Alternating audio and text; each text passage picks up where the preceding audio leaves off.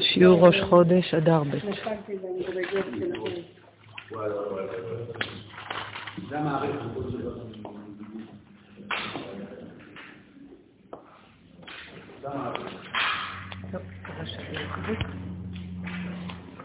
יש לכם את הדפים?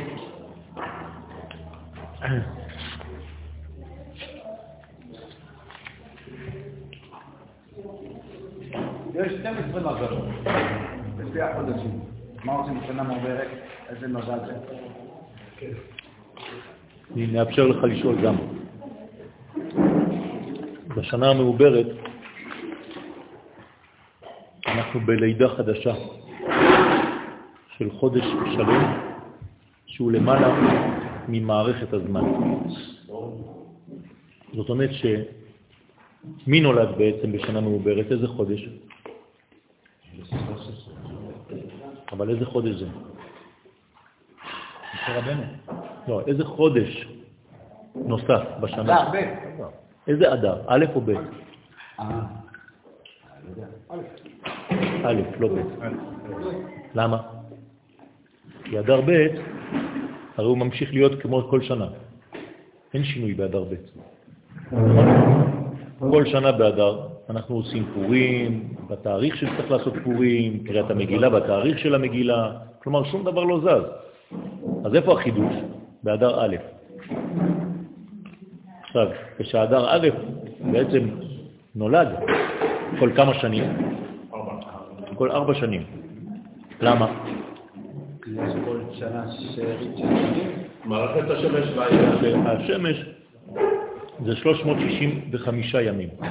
הירח 355 ימים. הערך ביניהם זה עשרה ימים. כלומר, 11 יום, אתה צריך להשלים בעצם כל שלוש שנים, זה הופך לחודש. אז השנה הרביעית אתה חייב בעצם להוליד זמן חדש. אז הלידה הזאת מולידה את החודש שהוא אדר, שהוא למעלה מהמזלות. לכן לשיטתך, הזמן הזה הוא למעלה מהזמן. זה זמן שהוא לא זמן. מדרגה מאוד מאוד סודית ופנימית. אז פעם בארבע שנים, אדר א', הוא החידוש. זמן מעל הזמן. אנחנו נלמד ברשותכם לרפואה שלמה של אה, ידיד נפשי, נמצא ממש במצב, אה, בעזרת השם הקדוש ברוך הוא יעזור לו, משה בהרטוליקה, ולרפואתה של סימה בת אסתר, ולרפואתה של ענת בת נירה. בעזרת השם אה, יחזרו גם שרה בת רחל. שרה בת רחל ומרגלית וצבי בן שרה. הקדוש ברוך הוא יחזיר אותם לאיתנם, שיהיו בריאים ושלמים בבשורות טובות. אמן. חודש אדר, אנחנו ממש בעיצומו של ראש חודש. עכשיו יוצאים מראש חודש, אבל כמובן נכנסים לכל החודש כולו. אז בראשי תיבות, בכותרת כתבתי אדר, המזל של החודש הוא מזל דגים, שהמזל הזה נברא על ידי הקדוש ברוך הוא בבריאת העולם, כשכתוב ויומר אלוהים יהי וכו' וכו'. אז הקדוש ברוך הוא, כן, שם אלוהים של הבריאה, ברא את המזל הזה שיופיע בחודש, בחודש אדר, עם האות קוף. כלומר, האות קוף היא בעצם היסוד הפנימי של החודש. הכוכב שדרכו הקדוש ברוך הוא מנהל את המציאות הוא כוכב צדק, ואותו כוכב, כן, גלגל, כוכב, נברא על ידי האות ג'. כן, צריך להבין איך, מה, אבל אני לא נכנס עכשיו לפרטים, זה כבר ספר יצירה של אברהם אבינו. באנה בכוח, החודש הזה מקביל לשורה השנייה. כן, לא אנה בכוח גדולת ימינך תתיר צרורה, אלא קבל רינת עמך סגבנו טהרנו נורא. אתם יכולים מיד מתחת לכל אות לשים ניקוד שווה. זה בעצם הניקוד של כל האותיות, כאילו יש בעצם שווה מתחת לכל אות, שזה בעצם רמז לגבורה. כן, החסד הוא סגול, הגבורה היא שווה. וכיוון שהצירוף הזה, קבל רינת עמך, סגבנו, טהרנו נורא, הוא בספירת הגבורה, זאת אומרת שיש תוכן של גבורות בחודש הזה, תכף נראה, לכן הניקוד של כל אות זה שווה. הצירוף של שם הוויה, כן, שמופיע בחודש, מה זה צירוף של שם הוויה? י' כ' ו' כ' זה הצירוף הרגיל, הצירוף עכשיו הוא ה' ה' י' ו'. מה זה שם הוויה? ברוך הוא, ברוך שמו. זה השם של החיים, כן? להוות משהו או מישהו. הקדוש ברוך הוא מהווה כל חי, נכון? אנחנו הווים מהווייתו יתברך. זאת אומרת שהקשר שלו אלינו הוא קשר של חיים. זהו, זה הקשר האמיתי. הוא מחיה אותנו. זה הקשר הבלעדי שיש לנו איתו. כל השאר זה תוספות, הלבשות על הקשר הבסיסי שהוא קשר של חיים. לכן הוא נקרא שם הוויה, שם של להיות. בסדר? שם הפועל זה להיות. והיו, זה שם הוויה. זאת אומרת שאנחנו חיים מהווייתו. עכשיו, איך אנחנו חיים? לפי ההופעה של אותה הוויה. כל חודש, אותה הוויה שיורדת מהאחד המוחלט, היחיד והמיוחד, כשהיא מגיעה לעולמנו, אותה הוויה אחדותית, היא מתלבשת במזל של החודש, בכוכב של החודש, כמו פילטרים כאלה, ואז זה משנה את הכניסה, את החדירה האלוהית לעולמנו, וממילא ההנהגה משתנה מחודש לחודש. שזה אומר שאנחנו חיים בצורה אחרת לפי הזמן. זה לא איזה מין מעגל כל הזמן אותו דבר, אלא כל חודש, כל זמן, לפי הזמן, אנחנו מתחדשים לפי אותו זמן. ומי שלא יודע את הסוד הזה, הוא לא מתחדש, אז הוא בעצם המשך של החודש שעבר, של החודש שעבר, ושל השנה שעברה ושל השנה שעברה. זאת אומרת שבחיים שלו הוא תקוע במדרגה שפעם הוא התחיל אותה ועדיין נמצא שם. כמו בטראומה, שאדם שחווה טראומה, הוא נמצא בטראומה גם אחרי עשר שנים. למה? כי הוא לא עבר לשלב חדש. מי שהוא לא אפשר לו לדלג. לכן אומרים חכמים שבכל מוסף של ראש חודש, כן, אנחנו צריכים לכוון בהוויה של אותו חודש, שזה הוויה מיוחדת לאותו חודש. אלא שבאדר ב' אנחנו צריכים לכוון לא צירוף אחד, אלא בכל הצירופים של כל השם. זה מה שהיה צריך לעשות היום ואתמול, במוסף של ראש חודש. לא צירוף אחד, אלא כל הצירופים. מה הסיבה לכך? שחודש אדר כולל את כל האנרגיה הפנימית של כל החודשים. ולכן אי אפשר לומר שההוויה היא רק בפן אחד, אלא כל הצורות של ההוויה, של החיים, כן? מופיעות כל הצורות האלה בחודש אדר. ולכן הוא חודש עוצמתי ביותר, והכוונות הן כוונות של כל השנה, של כל ההוויות, של 12 הוויות שהיה צריך היום לראות גם את שם הוויה וגם את שם אקיה שמקביל, כן, בלי להיכנס עכשיו לפרטים, כדי לא לבלבל אתכם. על כל פנים, הצירוף הוא ה' ה' י'. כבר הסברנו בפעמים קודמות שהאותיות כאן הן זכר ונקבה, כמו כל דבר בבריאה, שהקדוש ברוך הוא ברא בזוגות, כי יש אהבה, כי יש חיבור, ומהחיבור נולד משהו. אז גם בשם הוויה בעצם יש כאן משפחה. יש אבא ואימא, בן ובת. זו משפחה שלמה. כן, היוד זה האבא, הוו זה הבן שלו, ושתי ההים זה האימא והבת שלה. בסדר? אז עכשיו אתם רואים שהבנות קודמות לבנים. זאת אומרת ש... אם יש לי ארבע אותיות, ובחודש יש ארבעה שבועות, כל שבוע הוא אות אחת. עכשיו אנחנו יוצאים מראש חודש, אבל התחלנו, נכון? אז כל השבוע הראשון זו אות ה'. כלומר, אות נקבה. כלומר, אני צריך לעבוד על עצמי ביכולת שלי לקבל, כי נקבה אמורה להיות פנויה לקבלה, לגילוי. איפה זה האימא? בסדר?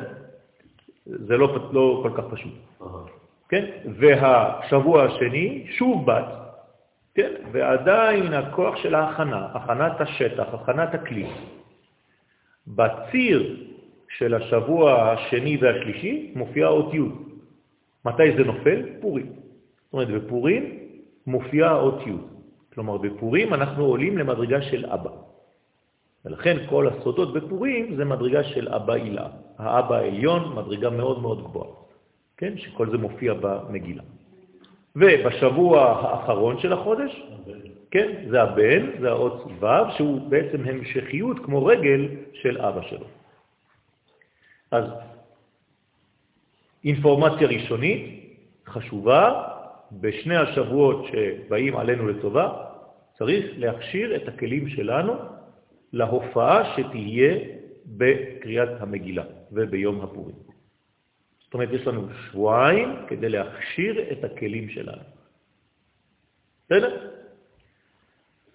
אז אנחנו מתחילים. שיעור קצת יותר ארוך, אבל ננסה לעשות בסייעתא דשמיא. ברוך אתה, אדוני אלוהינו מלך העולם, שהכל נהיה בדברו. אמן. שינויי המערכות בכלל ושינויי המצבים של האדם בפרט נובעים מהשינויים בי"ב צירופי שם הוויה ברוך. כלומר, כל השינויים שיש לנו פה זה בגלל שבעולמות העליונים יש שינוי בהופעה של השם. ידוע שכל צירוף וצירוף משתנה להנהגה אלוהית של העולם בצורה שונה.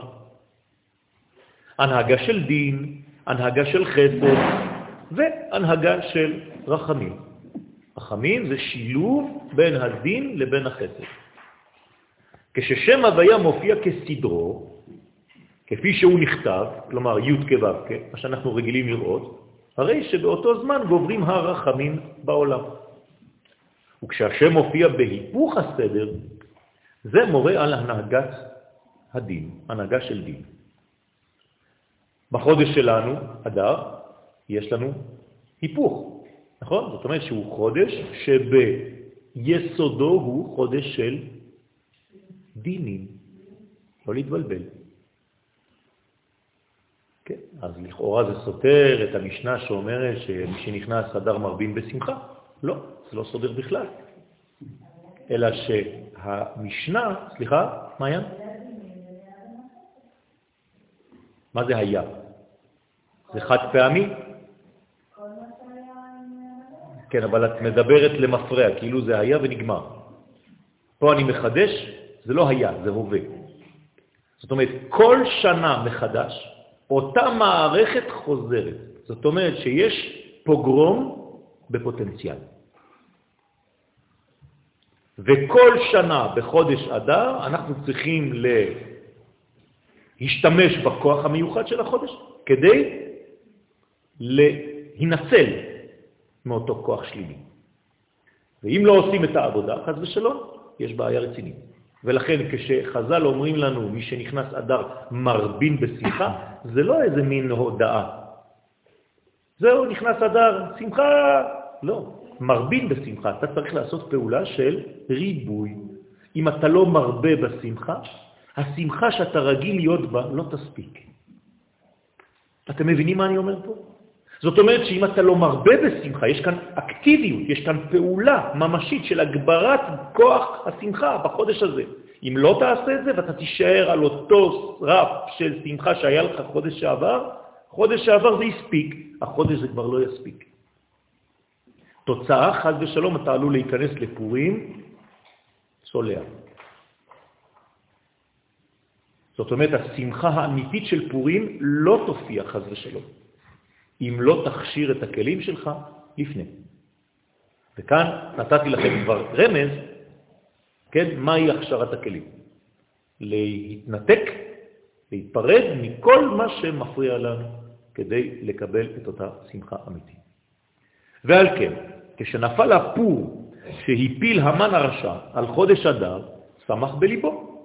כיוון שראה שתי האותיות הראשונות, כן, המן, אומרת הגמרא שהוא ידע כישוף, הוא ידע מחשף גדול. אין כמוהו, ככה אומרים חז"ל. מחשב גדול אין כמוהו. זאת אומרת, ממש בדרגה של כישוף מאוד מאוד גבוה. והוא ידע את כל הצירופים האלה. וכשהוא ראה שהאותיות הפוכות, שהכלים הצד הנוקבי שולט על הצד הזכרי כביכול, שהרי האותיות ה' ה' קודמות לי' ו', הוא אמר, הנה, עולם הפוך. ברגע שיש הופעה הפוכה של הקדוש ברוך הוא בעולם הזה, אז יש אפשרות לנצל את זה ולהכות חז ושלום בעם ישראל. ולכן, הוא ראה, הוא ראה את ההוויה, כן? כן? בהיפוך הסדר, וידע אותו רשע שזו הוראה שהעולם מונהג אז במידת הדין. הוא הבין שיש לו שעת כושר ברשעותו, כי הדין כבר שולט בעולם. אלא שהקדוש ברוך הוא ברחמיו הרבים, כשראה התשובה של ישראל, זאת אומרת שאנחנו יכולים להפוך את הסדר הזה, וכאן התשובה היא לא מיראה אלא משמחה, וזה השינוי עם חודש אלול, ששם חוזרים בתשובה מיראה, פה צריך לחזור בתשובה בשמחה, משמחה. באלול זה גם ה' כן, לא. זה מדרגה אחרת, עוד מעט לא, לא נדבר על זה היום, אבל תסתכל ותראה מה אנחנו רואים, אתה תראה באמת שיש יחס. כלומר, אלול זה חודש אדר, רק שאחד בקיץ ואחד בחורף. כלומר, אחד באביב ואחד בסתיו. זה אותו דבר, זה אותו חודש. יפה ציינת. השיב לו, אז מה עשה הקדוש ברוך הוא? כשראה שעם ישראל באמת פועל, השיב לו גמולו בראשו, שנהפכה מידת הדין עליו דווקא. זאת אומרת, לא שהדין נעלם מהעולם, הוא קיים. אלא הוא נשאר בעולם, רק אנחנו מנווטים אותו, כן, לכיוון אחר. אנחנו משתמשים באותו כוח כדי לחסל את האויבים שלנו. וזה מה שאנחנו אומרים, ונהפוך הוא. לא שאין יותר דין, שהסילוק של הדין, לא. הדין נשאר, אבל אנחנו לוקחים את הכוח שלו ושולחים אותו נגד האויבים. ואז יש לזה כוח חזק מאוד, כי אותו כוח שהוא פעל נגדי, אני לוקח את אותו כוח ופשוט מסובב אותו קדימה. לא רק שאני לא משתמש בכוחי, אלא בכוח הדין עצמו, ולכן זה כוח עצום ביותר. ובאותה עת שהכוח של הדין הלך לכיוון האויבים, רחמים וטוב על ישראל. זה מה שבא. ועל זה נאמר במשנה, משנכנס אדר מרבין בשמחה, שמיד עם כניסתו של החודש חייב כל אחד מישראל להרבות בשמחה כפי יכולתו. כלומר, תעשה דברים שיביאו ויוסיפו לך שמחה בחיים. אל תישאר במצב הרגיל. אתה תיפול, כי מצב רגיל יפיל אותך. שאם יישאר ברמת השמחה הרגילה, עלול הוא ליפול ברשת העצבות והיגון, חז ושלום, שהם הכלים הסודיים ביותר של הקליפה המיוחסת לחודש אדר, היא קליפת עמלק. זאת אומרת שבחודש הזה, אינפורמציה נוספת, ישנה קליפה גנוזה, סמויה, של עצבות, של דיכאון, של פחדים, של חוסר ודאות, של ספקות. אותה קליפה יש לה שם, חז"ל קראו לה עמלק, אז כמובן שבהיסטוריה היא הופיעה בדמותו של עם, אבל לא רק, יש דוגמאות אחרות. ולכן צריך מיד מיד מיד להתעורר ולא לתת לכוח הזה להרוס את מצב הרוח של האדם. ועל זה אמרו רבותינו הקדושים שהפירוש בגמרא על מאמרם ז"ל בניסן נגאלו ובניסן עתידין להיגאל, שלאו דווקא בניסן. כי יכולה הגאולה להופיע גם בחודש אחר, אלא הכוונה שהגאולה תהיה בבחינת ניסן. מה זה בניסן נגאלו בניסן עתידים להיגאל? שלא חשוב באיזה חודש תהיה הגאולה, החודש הזה יהיה כמו ניסן. שמה? שקדם לו חודש אדר. שמה? שבחודש אדר ישנה שמחה. כלומר, למה הגאולה היא בניסן? בגלל שהשמחה קודמת לו. במילים אחרות, אין גאולה בלי שמחה. ולכן לא חשוב מתי תהיה גאולה, אם לא תקדם לזה שמחה, חז ושלום זה עלול לפגוע בעניין של המשיח, לא לשכוח שהמשיח זה אותיות שמחה. כלומר, שמחה ומשיח זה הולך ביחד. אבל הגאולה לא תבוא באותו זמן תבוא המשיח, אלא המשיח יבוא קודם לגאולה. הגאולה, הגאולה קודמת למשיח. הרבה המשיח. אבל איזה שמחה תהיה לפני גאולה אם לא משיח? כי הגאולה עצמה היא שמחה. לא, כי אנחנו היום מתבלבלים וחושבים שהגאולה זה משיח. לא, משיח זה אנטנה, שתופיע כבר כשהגאולה תהיה בעיצומה. הגאולה כבר התחילה מזמן. מה זה גאולה? שעם ישראל חוזר לארצו. כך אומר הרמב"ם בהלכות מלכים. זה נקרא גאולה. כשעם ישראל חוזר לארצו, פרק 11, זה נקרא גאולה. אין לך בין ימות המשיח לעולם שהוא לפני, שקודם, אלא שעבוד מלכויות בלבד. כלומר, כשעם ישראל חוזר לארצו ומקים מדינה, זה כבר תחילת הגאולה. המשיח יבוא בשלב מאוחר יותר. אבל צריך לשמוח בזה.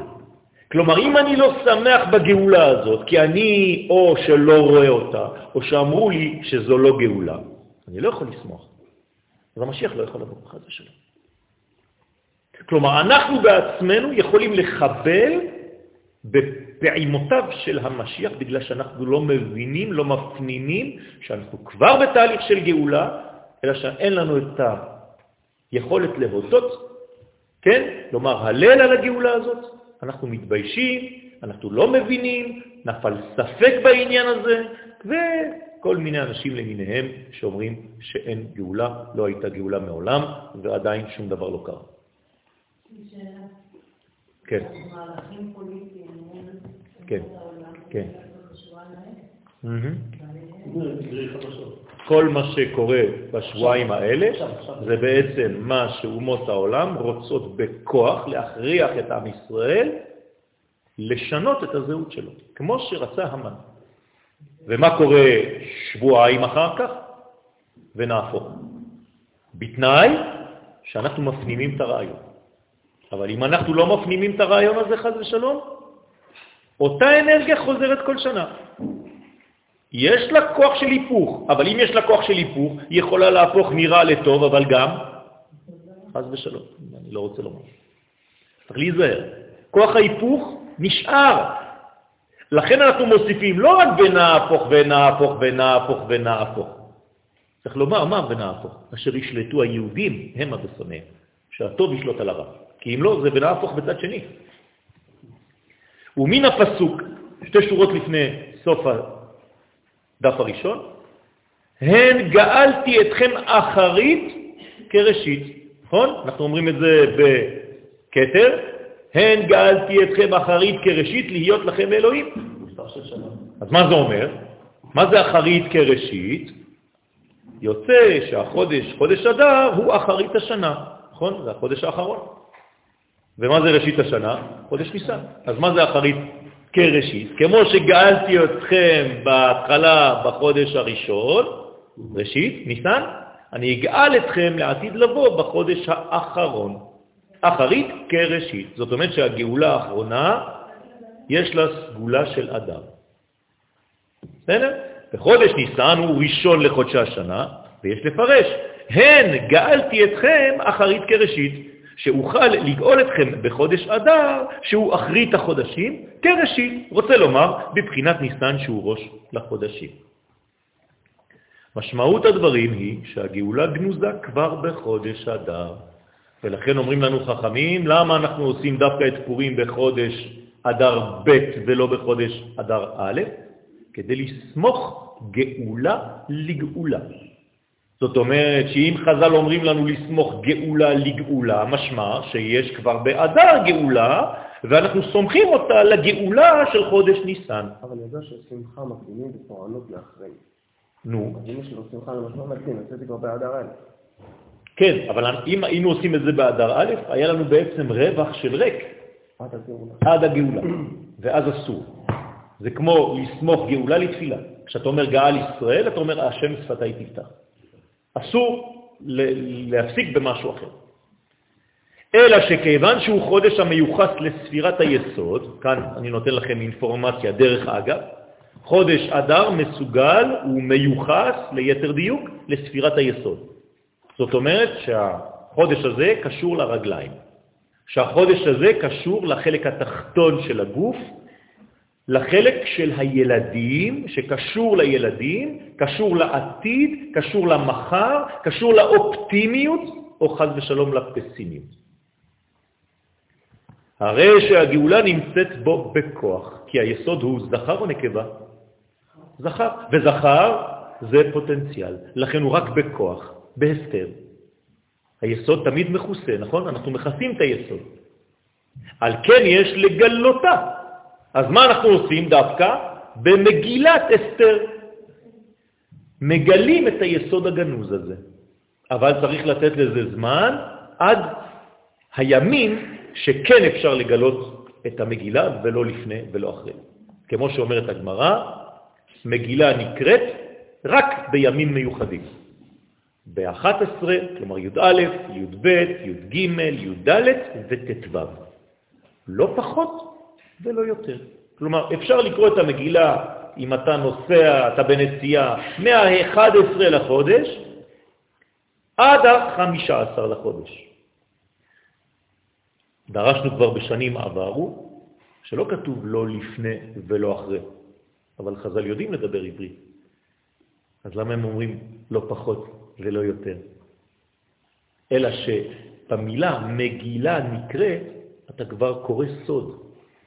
לא קוראים את המגילה, מגילה נקראת. אתם שמים לב? דרך אגב, מה הברכה על מקרא. זאת אומרת, לא על זה שאני הולך לקרוא, אלא כאילו היא נקראת.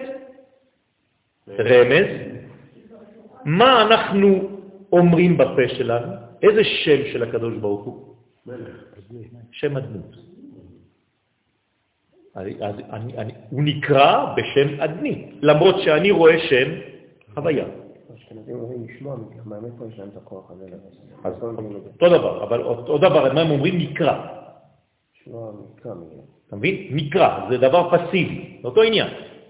זאת אומרת שהאקטיביות היא לא עדיין פה. למה? כי אנחנו עדיין בעולם שאנחנו לא יכולים לבטא את שם הוויה.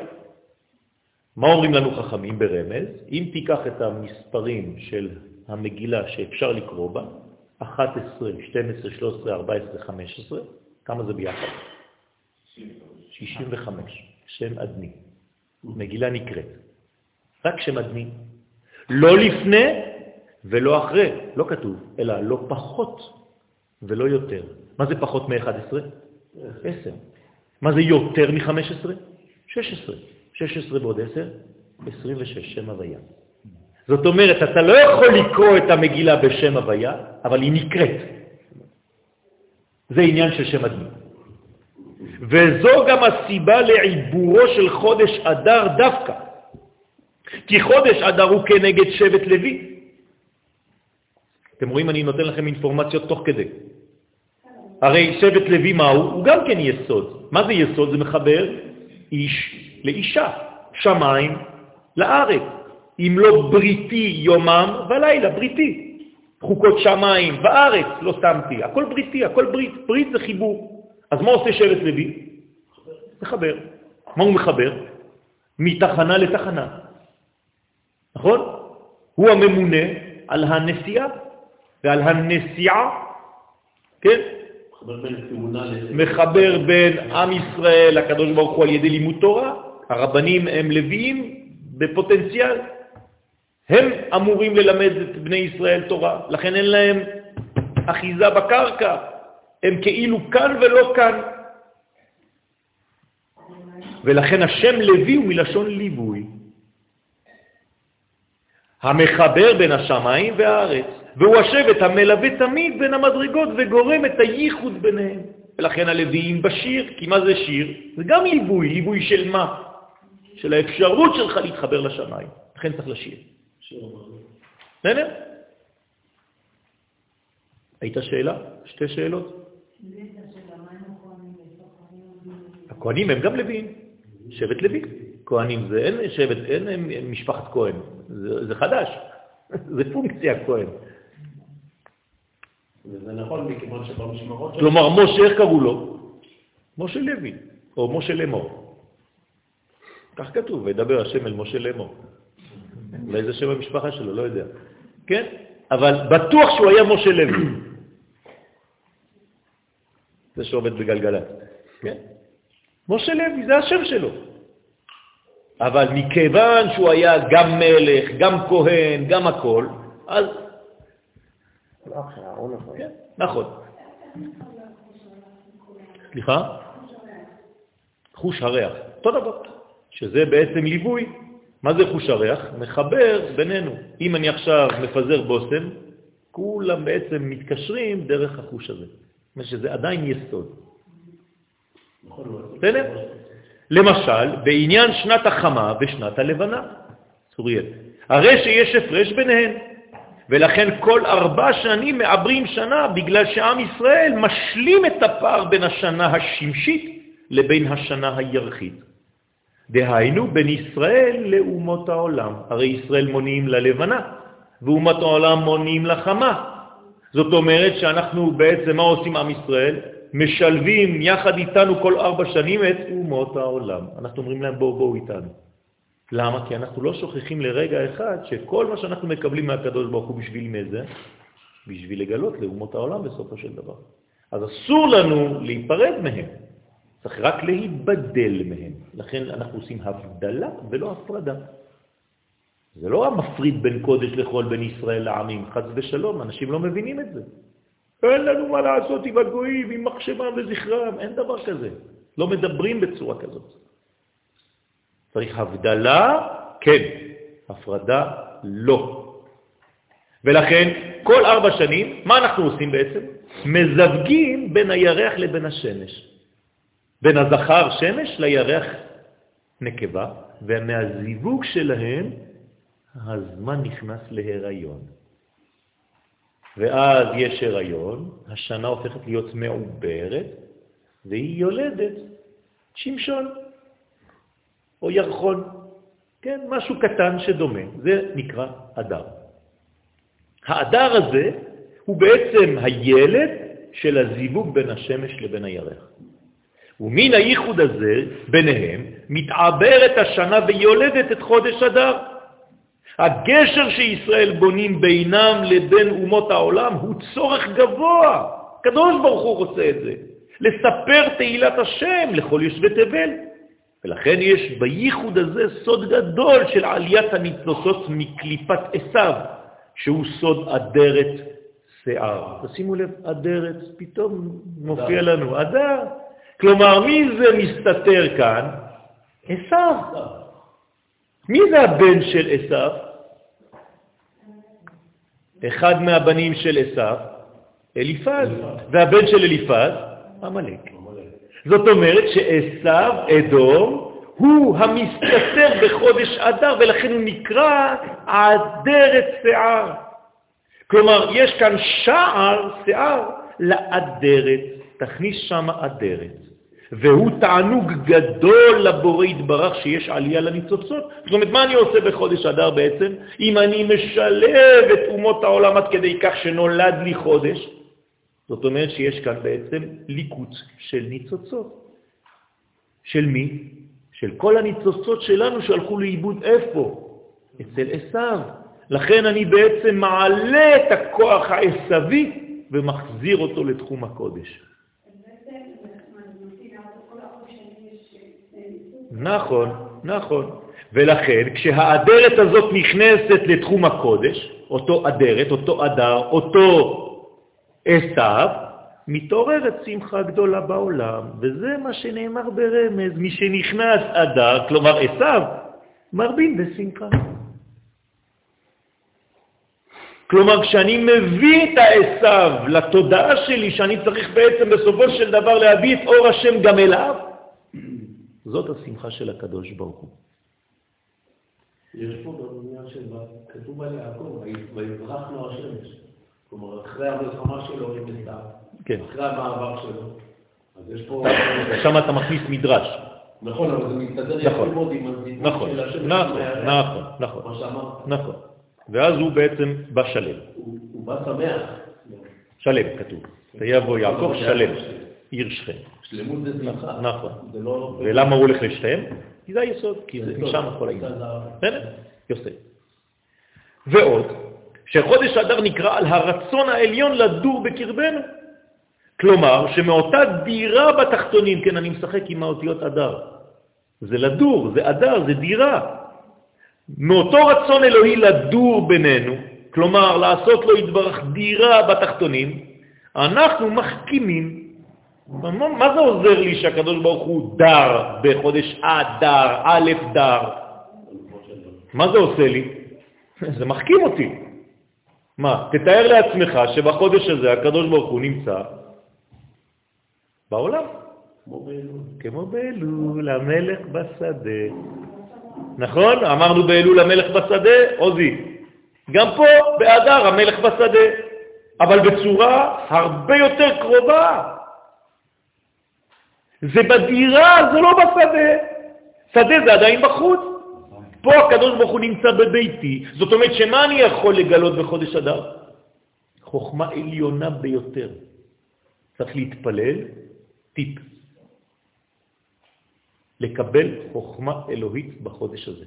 כל חוכמת הסוד נמצאת בחודש הזה. והכל זורם דרך היסוד. תמיד, אמרתי לכם. נכון? ובריתו להודיעם. מי ששומר בריתו, להודיעם, מקבל את הדעת.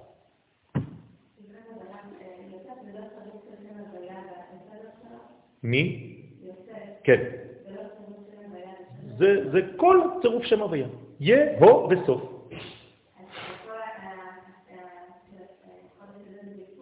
נכון, אבל יוסף הוא הגנוז בפנים, לכן יוסף הוא צדיק נסתר. לא מגלים אותו, ולכן מתי מגלים אותו? במגילת אסתר. זה הסוד. כלומר, במילים אחרות, ואת צודקת, מה מתגלה בפורים? יוסף. יוסף. מתי נולד משה רבנו? באיזה תאריך? גם יום לידתו ויום פטירתו, אותו יום. איזה יום זה? זין באדר. מתי הברית מילה שלו? בפורים. ברית מילה של משה רבנו הייתה בפורים. אני זוכר, הסנדק התחפש. זאת אומרת שכשהקדוש ברוך הוא בא לדור איתנו בעולם הזה, זה לא סתם ירידה אלוהית, נו בסדר, הוא פה, אז מה? בסדר, למדנו שהקדוש ברוך הוא המלך בשדה, ההוא בבית והוא בדירה. אם הקדוש ברוך הוא נמצא בבית, אתה יכול להחכים, כל הקירות מלאים בסוד. ומשיגים ידיעת הוודאות. עכשיו, מה, בשביל מה אני לומד את זה? מה, מה, מה העניין שלי ללמוד את הפנימיות הזאת, את הסוד הזה? כדי להגיד שאני רב גדול? לא. כדי להזכיר לעצמי את הוודאות הבריאה, להחזיר לעצמי את הוודאות. הרי כולנו רק חולים מפחד. כולכם יושבים פה, כולכם חולים במינון כזה או אחר מפחד. זהו. אתה פוחד מזה, אתה פוחד מזה, כמה אחוזים לא יודע. כל אחד פוחד ממשהו. והפחד הזה משתק אותו. זה בדיוק מה שרוצה המלאק. אז מי שממשיך לשרת את אל הפחד, עובד עבודה זרה. בחודש הזה צריך להפסיק עם זה. ולכן משיגים ידיעת הוודאות, כי הקדוש ברוך הוא נמצא, כשהוא נמצא הכל ודאי, הכל ברור. שהכל ממנו יתברך, ומזה נתחזק ונזכור תמיד שהעולם אינו מופקר. ואפילו לא לרגע אחד, אלא הוא יתברך שולט על כל המצבים, בעל, בכל המקומות ובכל הזמנים. לא לשכוח את זה. גם כשנראה לך שבאותו רגע הוא לא היה. אין דבר כזה. אין דבר כזה. אל תוציא את הקדוש ברוך הוא מרגע אחד בהיסטוריה. איך אתה יכול להגיד שהקדוש ברוך הוא לא היה כאן כשעשינו 1, 2, 3? איך? ופירוש השם אדר הוא בעל עוצמה ותוקף, נכון? אדיר. אדיר. כמו שנאמר, אדיר במרום השם. יש עת שנקרא עדר. יש ספר של הרב קוק, עדר היקר. זה עת. עץ הכי חזק שקיים, שהיו נוסעים אותו אנשים שנוסעים למדינות רחוקות, כדי שלא ייקחו להם את השטח. אז היה חרוט על העץ, זה העדר של פלוני. כשהוא היה חוזר אחרי חמש שנים בחו"ל, הוא אומר, זה המקום שלי, אני נתתי את העדר הזה. וכן מה שנאמר, כי בגסות אין אני והוא יכולים לדור. זאת אומרת, כל העניין הזה, או שאתה עדין והקדוש ברוך הוא דר איתך, או שאתה גס, חס ושלום, והקדוש ברוך הוא בעצם מתרחק. ועוד, שבפירוק האותיות אדר, הרי שמופיעות האותיות א' עם דל ורש. זאת אומרת, במילה אדר יש שתי אותיות חלשות, מסכנות, אחד דל כדל ואחד רש, זאת אומרת עני, ולכן לכן צריך לתת להם את האלף המקורית. האלף יורדת גם לדלת וגם לרש. והבן הכלל שבכל דבר, מה זה הרמז פה? שבכל דבר יש נקודת חיות ממנו יתברך. במילה אדר זה האות א', שהיא סוד האות א', וממנה מתחזקים הדלים והראשים למיניהם.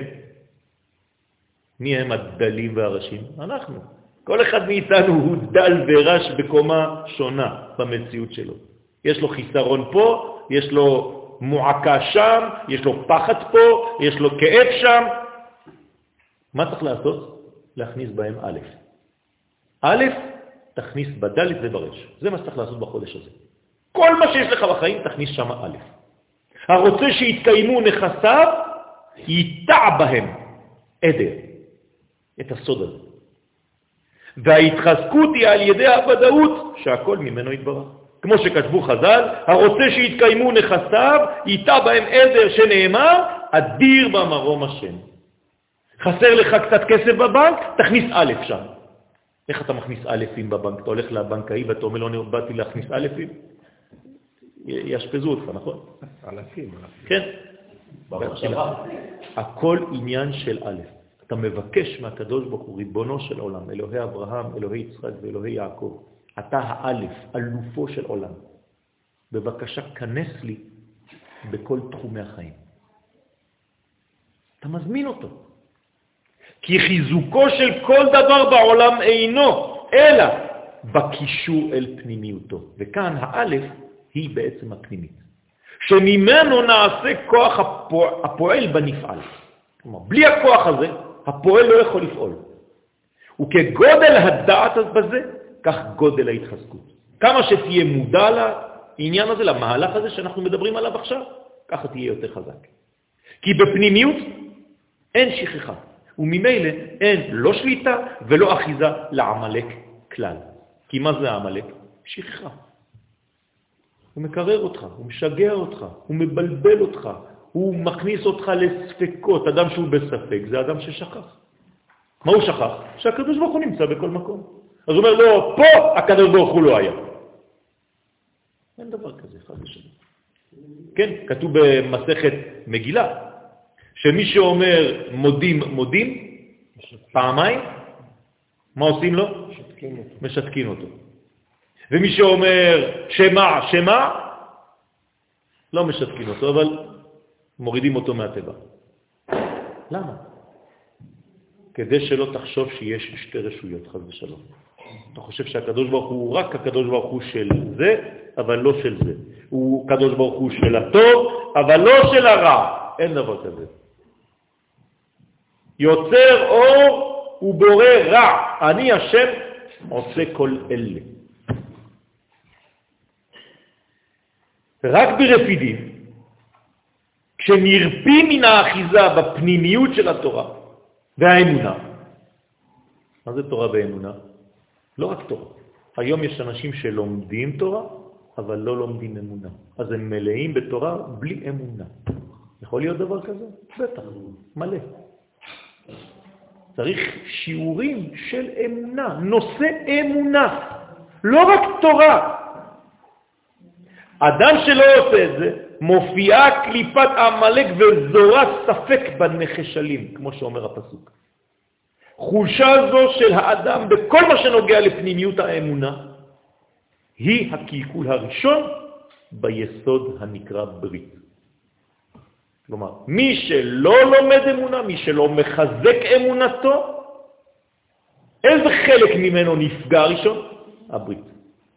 כי הוא בעצם כבר לא מסוגל לקשר, אמרנו ברית זה קשר. הוא כבר לא מסוגל לקשר בין מדרגות למדרגות, אז הוא אבוד. הוא רואה הכל בפיזור. מי עושה את הכל אחד? רק יוסף. הברית. יוסף זה לשון לאסוף. אם אתה לא מסוגל לאסוף את עצמך, כן? ייקבו המים, לקוות, מקווה, זה איסוף, אז אתה מפוצל. זה מה שאמר המן, ישנו עם אחד, אבל הוא מפוזר, מפורד. מפורד. בין העמים. אחד לומד תורה בניו יורק, אחד לומד תורה ב... לא יודע איפה, בג'אורג'יה, ואחד לומד תורה ב... והוא אומר, אני תלמיד חכם, גדול, ועושה ככה עם הבוהן אפילו. מה אתה עושה שם? מה אתה עושה שם? מה יהודי עושה בחוץ לארץ? מה עושים רבנים בחוץ לארץ? מה? ממשיכים את הפוגרום של ההתבוללות של היהודים בשביל להציל אחד? כל פעם שמצילים אחד, מאה אלף הולכים לה, מתים כבר. על מה אתם מדברים בכלל? ובונים עוד ישיבות כאילו מי כבר הולך ללמוד. כמו שכתוב אשר קרחה בדרך. כי תיקון הברית, כן, הברית נקראת דרך, ברמז, בקבלה. קבלה אומרת שהדרך והברית זה אותו דבר. כן, הנותן בים, דרך, חודש אלול, אותו דבר. אשר קרחה בדרך, חודש אדם, אותו דבר. כי תיקון הברית, זאת אומרת שניסן ותשרה בעצם זה אותם חודשים. כי תיקון הברית נעשה בהתקשרותו של האדם אל התוכן הסודי של התורה, דווקא. ועל זה נאמר זכור, כלומר מלשון זכר, זה הברית, זה הזיכרון. כמו שנאמר במקביל על יום השבת, זכור גם כן. כלומר השבת וברית המילה והסוד זה אותו סיפור. כי היסוד והשבת הם שניהם בבחינת הפנימיות. כל זה אדם. לכן התיקון נעשה על ידי שמירת שבת, כי שבת נקראת שלום, שלמות, שהוא שמו של הקדוש ברוך הוא, וכבר נשבע שאין שמו שלם עד שימחה זרו של עמלק. זאת אומרת, עמלק הוא אנטי שלמות, כלומר, דוגל בפיזור. ואתה צריך כדי לתקן אותו לחזור להיות אחד. אז אני נותן לכם עוד טיפ, כי לפעמים אני אומר את הדברים אבל זה לא נשמע ברור, אז אני הבנתי שאני צריך לומר את הדברים הרבה יותר ברור. לא להתפצל בחודש הזה, לא ללכת לאיבוד. תסלקו את כל מה שלא נחוץ לכם, תתפטרו מכל מה שמפריע לכם, אפילו זה בדברים קטנים, ותשמרו על העיקרון המרכזי, לא ללכת לאיבוד. לראות את הדרך האמיתית, לא כל מיני דרכים צדדיות קטנות שמשגעות לך את המוח. בטל מכל זה. והוא ממש ההפך, ההיפוך ממה שנאמר לישראל, ושמך הגדול עלינו קראת. הקדוש ברוך הוא קורא את שמו עלינו, ועל עמלק הולך לאיבוד, אין. ובעמלק כתיב ראשית גויים עמלק ואחריתו. מה זה אחריתו? בסוף. מתי זה הסוף? אמרנו, חודש אדם. כלומר, מתי האחרית של עמלק? אחריתו זה חודש אדם. עדי עובד, מתי מאבדים את עמלק? בחודש אדם. הבן איש חי, עליו השלום, אומר שביום פורים צריך לכתוב עמלק והמן על חתיכת נייר, לצאת החוצה, לשפוך יין אדום ולרסק עם הרגל, עד שזה נמחה. ואתה מכוון למחות את כל העמלקיות שיש בך. ואתה מכוון פסוק, תנו שחר לעובד. כלומר, אתה נותן לו יין ומחסל אותו.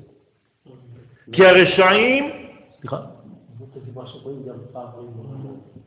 כן. הוא כותב את זה הבן שלך. נכון, נכון, נכון.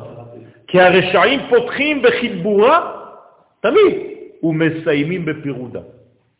הליגה הערבית, אתה מפחד, כולם שם מתאספים, אתה אומר, וואי וואי, מה יהיה? בסוף כל אחד מוציא סכין, מכניס לשני. תמיד זה ככה. מתחילים בחיבור, הולכים בפירוד. אבל ישראל, הגם שהם עתה בסוד ישנו עם אחד מפוזר ומפורד, לבסוף יבואו לאחדות האמיתית, כי הם באים מאחדות. השורש של העם הוא אחדותי, הוא אחד.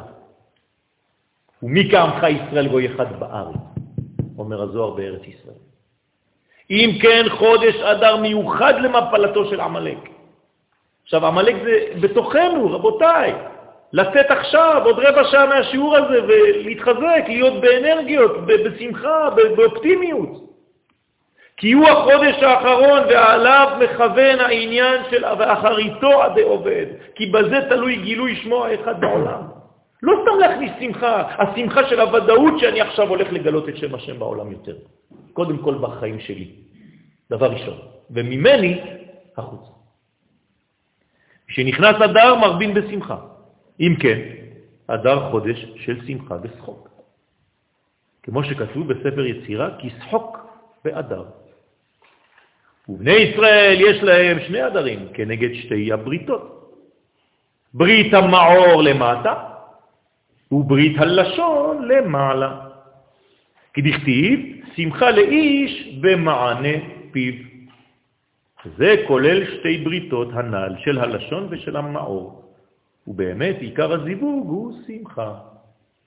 מה זה זיווג? זיווג זה שמחה, נכון? כשאדם יש לו אישה, אז הוא בשלמות. כתוב אדם שאין לו אישה, אין לו שלם. אז הוא לא יכול להיות בשמחה. אין לו שמחה, אין לו כל מה שכתוב בה, כן? חתן וקלה, גילה, רינה, דיצה, אחווה, ואחווה, שלום ורעות. משמח חתן וקלה, כל המילים שאומרים בשבע ברכות, אין לו חד ושלום. צריך להשלים את זה. הייתה שאלה? כן.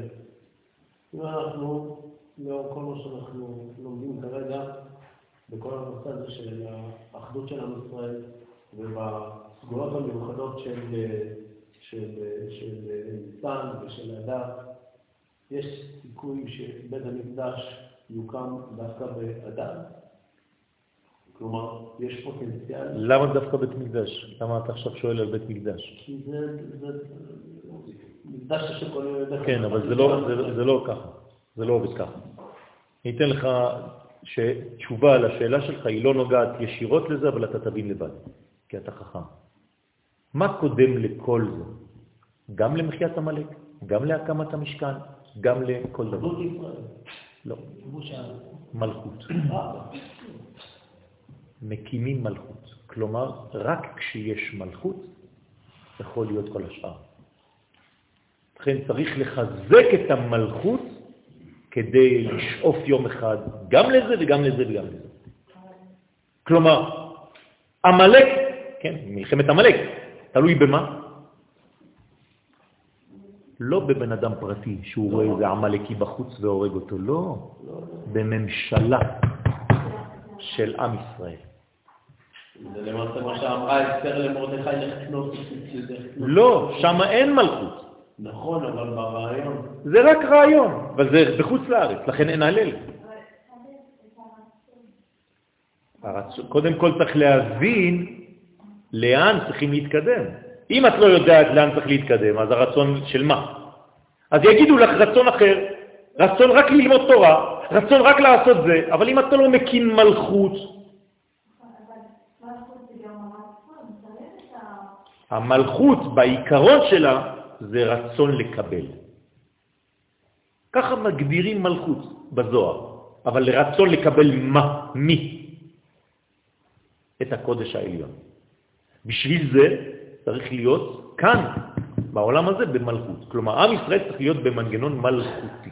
לפני שהוא מתחיל גם לצאת למלחמה נגד עמלק וגם וכו' וכו'. אין לנו מצווה פרטית לדבר הזה, אין דבר כזה, זה מצווה לאומית. מי תמליך? מה? מי תמליך? מלך. כלומר, היום המלך שנמצא הוא מלך, ראש ממשלה נקרא מלך. עדיין לא אידיאלי, גם אם הוא לשם. גם אם הוא מוכן לשם. כן, בוודאי. למה? כמה מלכים היו בתנ"ך? אני אעשה לך רשימה של כל מי שהיה מחלל שבת ועובד עבודה זרה ומכניס צלמים לבית המקדש. למה לא קראו להם מלכים? היו מלכים. זה מה שאני אומר, לכן אמרתי את הסדר הזה. קודם כל להעמיד להם מלך. זה לא המלך הנכון. נכון. זאת אומרת, זה לא המלך האידיאלי, אז צריך לחפש, אבל זה מישהו מהעולם הזה. ועל זה נאמר, ולישרי לב שמחה. כלומר, רק אם אתה מיישר את אורחות לבך, אתה יכול להיכנס למנגנון שמחה. שמחה זה לא לראות איזה משהו מצחיק ולצחוק. יש אנשים שצוחקים אבל בפנים רמה ותולעה. אבל מה שמכסה השמחה הוא גשמיות התאווה. זאת אומרת שאתה בעצם מוריד את הכל רק למדרגות הנמוכות של המציאות. ולעוד שמפילה עצבות על האדם בגלל שהוא יוצא לחוץ במקום להיכנס פנימה. כלומר, במקום להבין את התוכן שיש לנו בפנים, אנחנו יוצאים החוצה. לא מבינים. אתה רואה תוכנית של אוכל, של בישול, מה האידיאלים שלהם? אוכלי צפרדעים, דברים לא כשרים, זה פש, בטח מטבח גדול. כשר? אה, לא יכול לצאת מטבח טוב מכשר. אם אתה לא מכניס חמאה בבשר, לא יצא לך כלום. מה, איפה האידיאלים שלנו? אנחנו חושבים שהכל יותר טוב בחוץ. זאת הבעיה שלנו. לכן אנחנו לחוץ, לחוצים, כל הזמן לחוצים, לחוץ, לחוץ, לחוץ. אותו דבר. ועל זה נרמז גם בזיעת אפיך תאכל לחם, כי גם הזיווג נקרא אכילה, נכון? אז בזיעת אפיך תאכל לחם. אבל בני ישראל זכו להסרת העורלה, ועליהם נאמר אור זרוע לצדיק ולישרי לב שמחה. ועל זה נאמר פיתחת שקי. מה זה פיתחת שקי? שהוא הסרת העורלה שנקרא לבוש שק. אז פיתחת שקי, פתחת את השק שלי, שק זה רמז לאבל, חז ושלום. שק ואבל יוצע לרבים. אז פיתחת שקי, מיד מה בא אחרי זה? ותעזרני שמחה. המכסה על אות י' שהיא ברית מילה. וכשפתחת, כן, פיתחת שקי, אז מיד ותעזרני שמחה. היום שומעים מיד. היום אנחנו בעולם שמאוד מאוד נגיש, נכון? הכל. כשאתה היום רוצה לדבר עם מישהו ב-10 אלף קילומטר, טק, טק, טק, טק, טק, כמה מספרים. מה המילה הראשונה שאתה שומע? הלו. למה הלו? כתוב בתהילים. הנוטע אוזן, הלו, ישמע.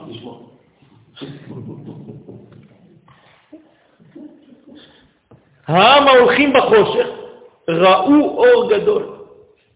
במדרש שוחר טוב, שבימי המן היה חושך גדול ובכל זאת זכו לגאולה.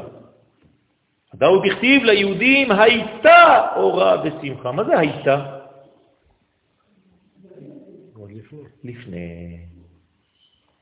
זה כמו, והאדם ידע את חווה. זה לא עכשיו, זה כבר אז לפני, הוא כבר ידע אותה. על כן האמת היא שכשיש חושך עב, זה סימן שנמצא בו גנוז אור גדול. אלא שאור זה אינו מופיע, אלא בהסרת הספקות. כלומר, אם יש לך רמה גדולה, יש שמחה גדולה בפנים, רק הרמה מכסה. ולכן, זה בצרפתית, כן, רמה, כן. לכן דווקא במילה שהיא אור זרוע לצדיק, כן, זה הברית, חופף את העורלה להסתיר. איפה נמצאת העורלה בגוף האדם? רק במקום הזה. מה, הקדוש ברוך הוא לא יכול היה לשים עורלות בכל מיני מקומות? אמנם יש עורלת אוזניים ועורלת הלב, אבל אנחנו לא נוגעים בהם אלא במחשבה. אבל העורלה הזאת, מורידים אותה עם סכין. לא את השאר, כן? פעם באמצע לימוד אנחנו שומעים אמבולנסים, אמרו לנו שאיזה ברסלב חתך את הכל. הוא אמר שהוא לא יכול לשלוט על היסוד, עדיף לחתוך אותו, השם ירחם. זה לא דווקא בגלל שהוא היה ברסלב, היה יכול להיות מישהו אחר. אבל צריך להיזהר, לא ליפול לשגעונות. העמלק והמן הם העורלה החופפת על המילה. כן? זה נקרא עמלק והמן. זה העורלה שלנו עכשיו. צריך להיפרד מזה. וכשהייתה להם מפלה, נגלה אור השם שהיה גנוז שם. מאיפה יצאה השמחה? היא כבר הייתה שם, בפוטנציאל, רק מחכה שמישהו יגלה אותה. בינתיים זה גנוז. וזה הדיוק ליהודים, הייתה אורה, לא שהתחדשה להם, אלא שהייתה כבר, אלא בהסתר. ועתה, אחרי הסרת הקליפה, היא הופיעה למפרע. כי האור היה גנוז באותו חושך. לכן סדרה ההנהגה העליונה, שיהיה יום המילה של משה בפורים דייקה.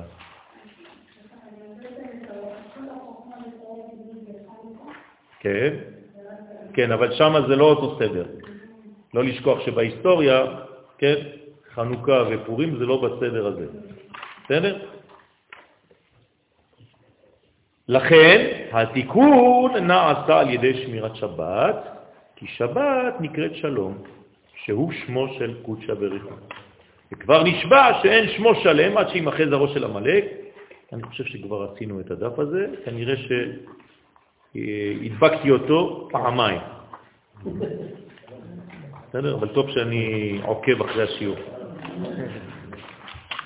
זה, זה אותו אחד. זאת אומרת שכאן אנחנו מסיימים. זאת אומרת שנתנו כמה מפתחות בסייעתא דשמיא. קודם כל, שכל מה שמתחיל בחודשים שלפני, ובמיוחד בחודש אדר, בצורה קצת קשה, עם, עם כל מיני דברים ש, ש, של מועקה, ואתה אומר לעצמך, זה, זה אדר, זה, זה פורים. אללה יסתר, איפה אנחנו הולכים? כן, והאויבים שלנו כל הזמן מנסים לחבל דווקא שם. אז צריך את הכוח הזה להכניס את האלף, לא לשכוח בדלת וברש. האלף הזאת זה קודשא בריחו. להכניס אותו במחשבה ולבקש ממנו. הקדוש ברוך הוא, כנס לי בחיים. כנס לי לכל התחומים, כנס לי לבית, כנס לי למיטה, כנס לי לארנק, כנס לי. לעבודה, כנס לי לכיסים, כנס לי לידיים, כנס לי לכל מה שאני עושה. בדיוק. להכל. לבריאות ולהכל. כנס, כנס, אני נותן לך אפשרות להיכנס. בתנאי שאני פנוי. אז אני בעצם מוכן לזיווג. אני בונה את עצמי ככלי, אני כמו נקבה. לכן פורים זה אותיות פורו פורו, זה פריה וריביה. אז העניין הזה זה נכנס יין. מי זה היין הזה שנכנס? זה האלף הזאת, זה הסוד הזה, זה קודשא בריחו. ויצא סוד. כל הסוד שלי יוצא. זאת אומרת, אני מגלה פתאום שאני בן אדם טוב, שהקדוש ברוך הוא ברא אותי אדם טוב. אני בן של מלך, בת של מלך. כל הטוב הזה זה בגלל שאני מתבייש להסתכל בעצמי במראה, אני, אני לא אוהב את עצמי מספיק. רבה אמונתך בי, אנחנו אומרים כל בוקר, רבה אמונתך. אתה מאמין בי, אז גם אני צריך להאמין בעצמי. ואז כשאני מתחיל לאהוב את עצמי, אז יום לפני פורים אנחנו מתחילים לשלוח. וביום הפורים עוד יותר, ומשלוח מנות, ומתנות לאביונים, ומה אנחנו עושים שם? סוגרים את כל מה שהיה פתוח. כל החורים אנחנו סותמים. עושים איזה מין רשת חברתית, אמיתית, כן? של מפגש ביני לבין השכן שלי, לחבר שלי, שאני אראה לו שאני אוהב אותו. אנחנו חל חברתי. נכון. כולנו זה אחד. בוודאי. מה אומרים הנביאים כשחזרנו מהגלות? כשבאים לשאול את הנביא, מה עושים? יאללה, הולכים, קורבנות, בית מקדש. אומר להם הנביא, עזוב, עזוב, עזוב, הבנתם את הרעיון בכלל למה יצאתם לגלות? בעיה חברתית, הבנתם את זה? מה אכפת לי מהמזבחות שלכם ומה... זה בא אחרי זה. קודם כל תתקן את הבעיה החברתית שאתה נמצא בה, שאחד שונא את השני, בגלל שהוא לא דומה לו. זה העניין. ולכן צריך לדעת שאנחנו לא דומים, אבל אנחנו חייבים להשלים אחד את השני.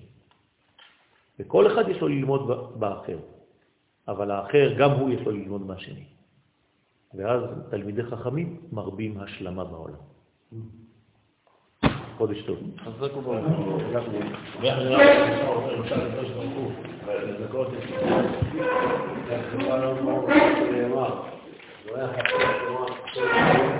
תורה יהיה אדיר. אמן. אמן. خالد إسرائيل بعد لعبه إسرائيل يقول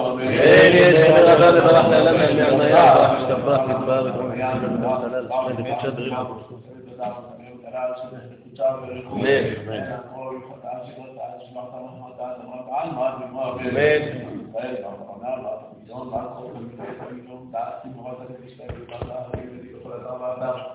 إلا أنه لو أردت أن يكون هناك أمر سبحانه وتعالى